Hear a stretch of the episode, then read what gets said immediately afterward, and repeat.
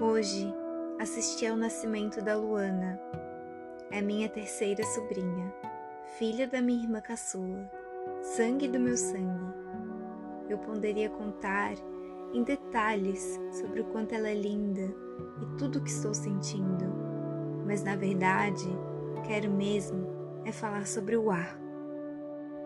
Oxigênio, nitrogênio, argônio, química invisível que transcende a tabela periódica, o vazio que preenche todos os espaços.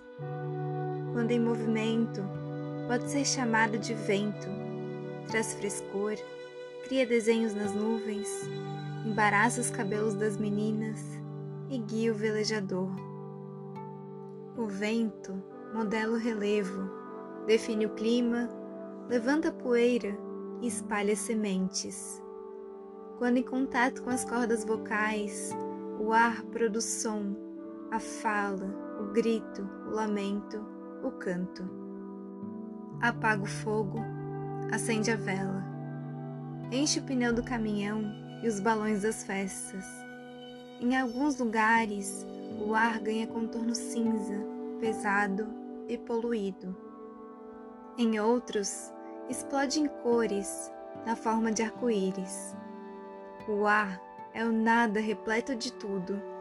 Em uma fração de segundo, o ar pareceu parar o tempo.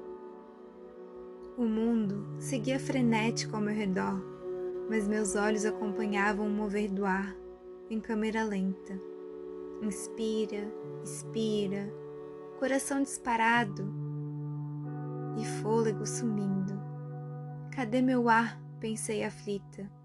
A resposta veio num choro ardido que preencheu, ao mesmo tempo, meus pulmões e os dela. O mesmo ar, invisível, leve, necessário.